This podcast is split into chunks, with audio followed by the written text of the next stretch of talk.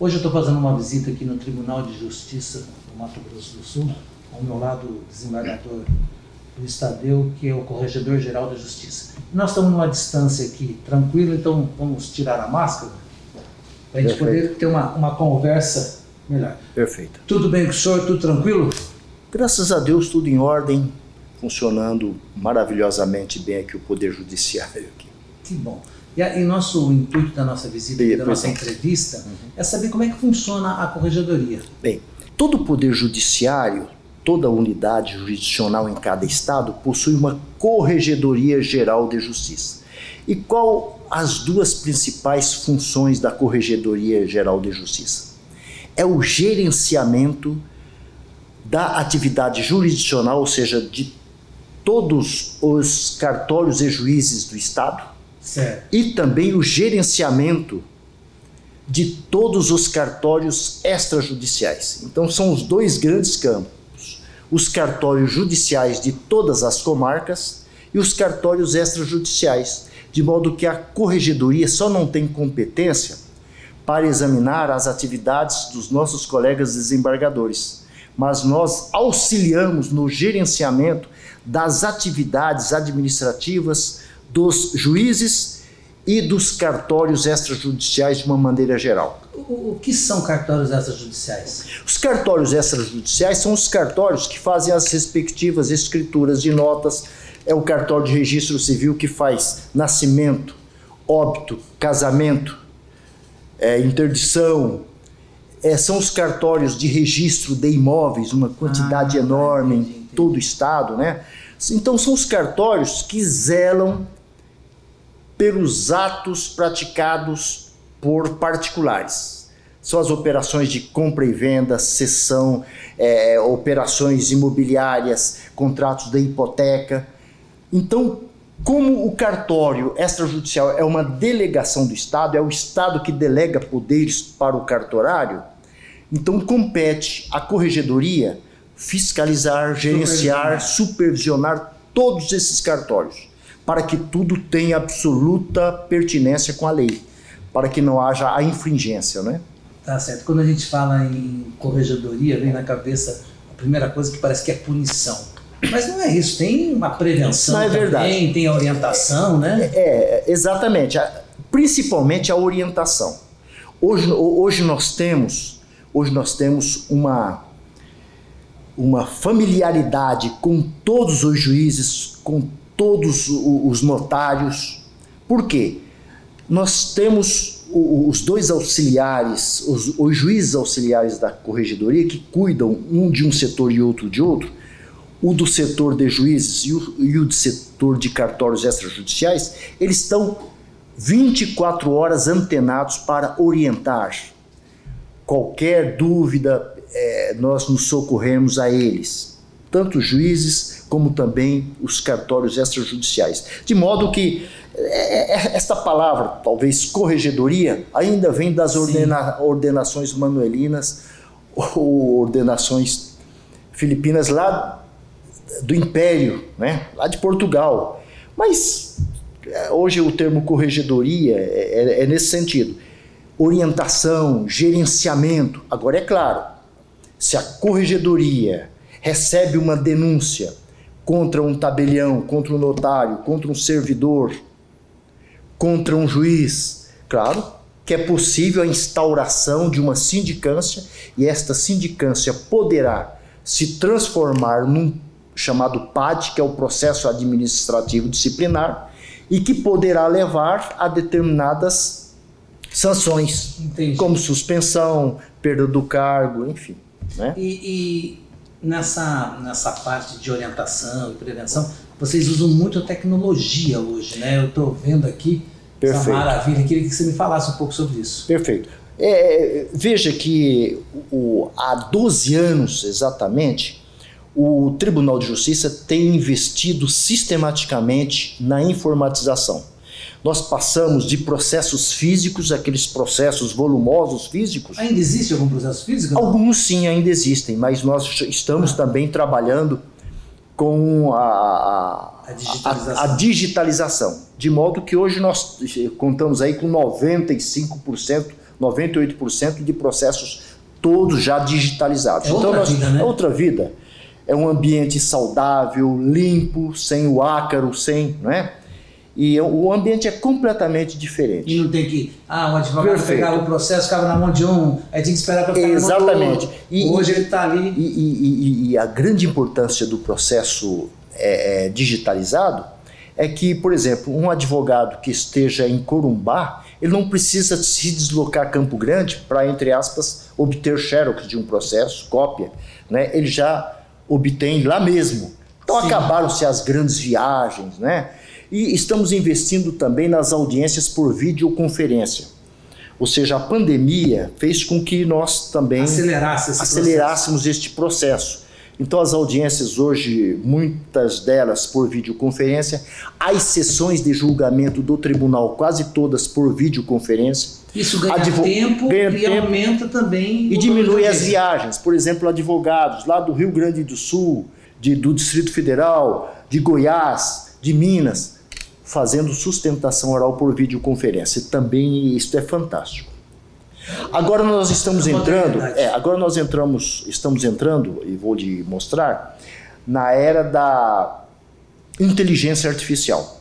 Ah, é? Como Já é temos o- é, é, é um é um sistema desenvolvido junto a, a- a uma empresa que nos, é, que nos dá a tecnologia adequada para toda essa prestação de serviço.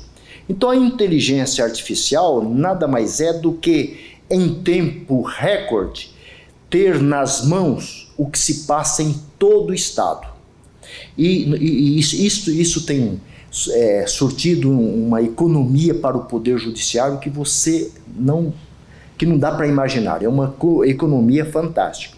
Porque no passado o corregedor ficava é, durante os dois anos do seu mandato viajando para todas as comarcas. viajava a vida inteira. né? Exatamente com equipe, com vários servidores para fazer as correições. Essas viagens é, estão se acabando, porque hoje nós fazemos a correição tanto dos cartórios extrajudiciais como dos fóruns do- de todo o Estado por videoconferência e também pelo sistema do BI, que é, o, que é a- já uma parte da inteligência artificial. No- no- nós temos aqui no, no- mapa, né? nós temos aqui no- no- nos respectivos mapas, nessa parte de áudio e vídeo, principalmente aqui no vídeo, todas as unidades, aqui, aqui nós é, é, localizamos todas as comarcas, todos os juízes, todas as varas, todos os escrivães, todos os cartórios Essa na primeira tela aqui. e tá toda a movimentação. Na primeira tela, a- a- a- ali naquelas bolinhas ali São as comarcas. verdes, são as comarcas, né?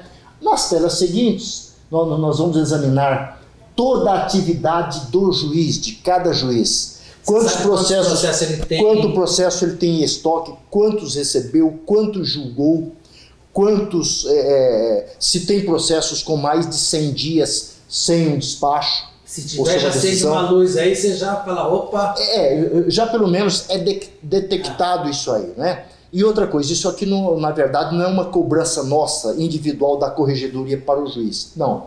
Isso aqui é uma obrigação nossa, por quê? Cumprindo resolução do Conselho Nacional de Justiça. Né? Então, é, aqui nós temos é, a relação, portanto, de todos os processos, do quantitativo, da quantidade, por exemplo, de execuções fiscais que tramitam aqui em Campo Grande, em torno de 200 mil, que é, um, é uma coisa, né? número. Imaginar que um juiz possa dar conta disso, né? Realmente é uma, é uma loucura isso aqui, o. Poder Judiciário. Por isso que o investimento em tecnologia permite que o corregedor faça a chamada correição e dê as respectivas orientações, já com esta tela recebida.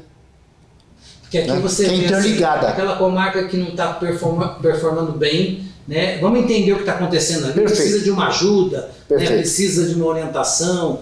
E, e aí vocês vão lá. Exato. É, tem até um outro aspecto que, que agora me lembrei, dada, é, dada essa sua argumentação, é que também a corregedoria, desde a gestão, quando foi corregedor, hoje é desembargador Carlos Eduardo Contar, criou uma forma também de incentivar juízes e servidores. Criou os chamados selos. Selos. Então temos, nós temos o selo ouro, prata e bronze para as comarcas em melhor destaque, para as varas em melhor destaque, tanto para o juiz como para os seus auxiliares. Ah. Então, premia, premia, por exemplo, aquele que conseguiu ter uma performance maior, com um volume maior de processos arquivados, com um número maior de sentenças proferidas, enfim, e é isso. Mas hoje a atividade principal da corregedoria, além de fazer as correções hoje por videoconferência, quase no ambiente online, é também de trazer a chamada criatividade ao juiz. Nós temos que acabar aquela, aquele pensamento muito antigo que o juiz chegava numa comarca, se instalava e ele ali fica só atendendo os processos, sentenciando, julgando, né?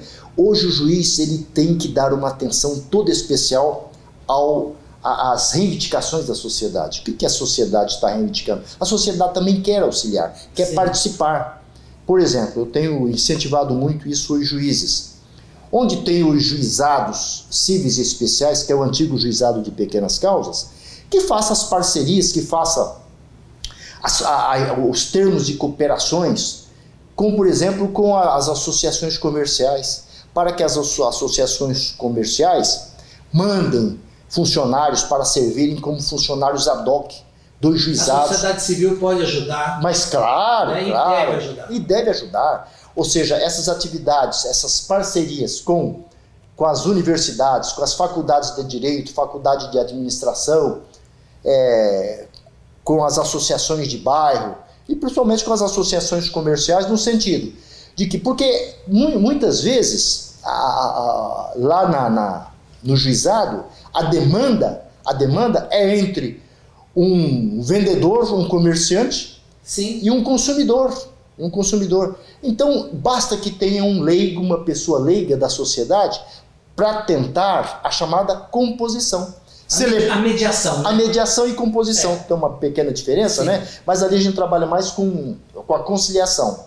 Tá. Ela é mais simples. E aí não precisa chegar. É, e o juizado, e o juizado ele, ele tem do, dois grandes princípios, da informalidade e da simplicidade. Então veja, se as partes chegaram a um acordo, leva o acordo e o juiz homologa. Simplesmente. Está homologado o acordo. Um ponto. processo para. Exatamente. Então, isto tem que ter várias mesas, várias salas ali para funcionar. Então, é isso que nós estamos levando para os juízes, né?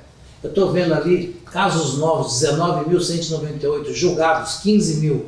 Casos novos e julgados, 78%. Então que você tem todas as métricas, né? Perfeitamente. A produtividade. É, é, é, o quantitativo é, na, na, verdade, eu sempre falo, o juiz tem que matar um leão por dia, e às vezes dois.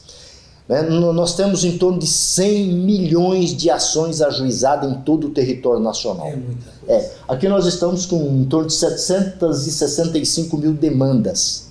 Nós temos né? um milhão de habitantes. Exatamente, é quase, é quase um milhão de habitantes. É, é quase uma é demanda. Esse é o estado todo, né? É o estado todo. Tá, então, né? dois milhões todo. de habitantes, quase Perfeito. um terço é, aí. É. Então, realmente, é, é, juiz tem uma carga impressionante.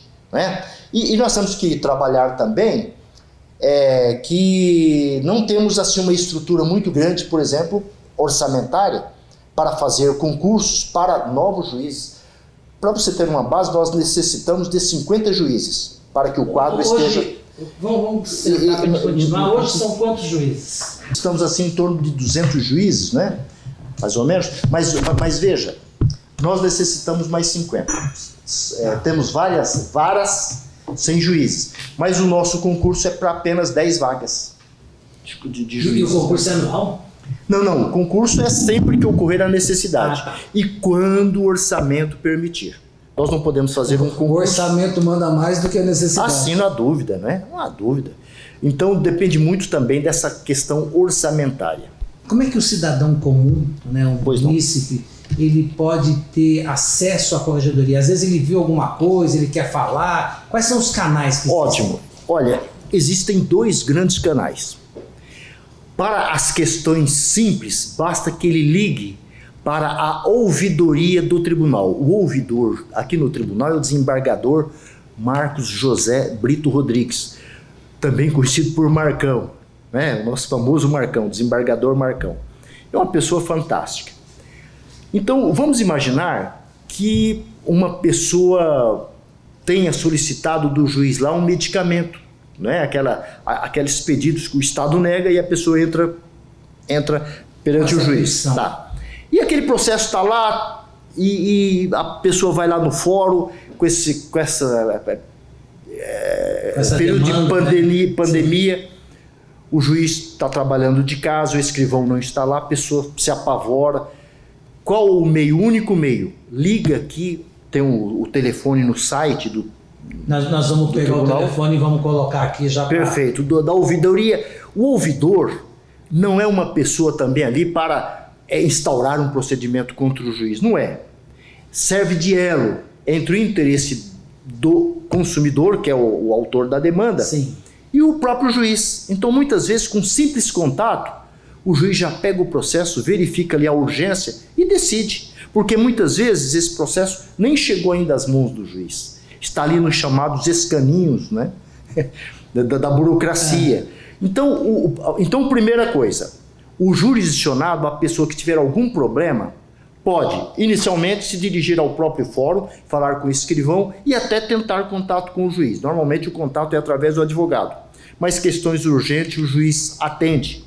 E a nossa magistratura tem atendido magnificamente bem, na maioria, com certeza. Certo. Certo? Se tiver algum problema, a ouvidoria, que é com o desembargador Marcos José Brito Rodrigues. Agora, se o problema for ali localizado e tiver vestígios de negligência, aí é possível que entre em contato direto com a corregedorias, seja por ofício, por carta, por e-mail, por e-mail que a, corregedor, a corregedoria vai examinar a situação.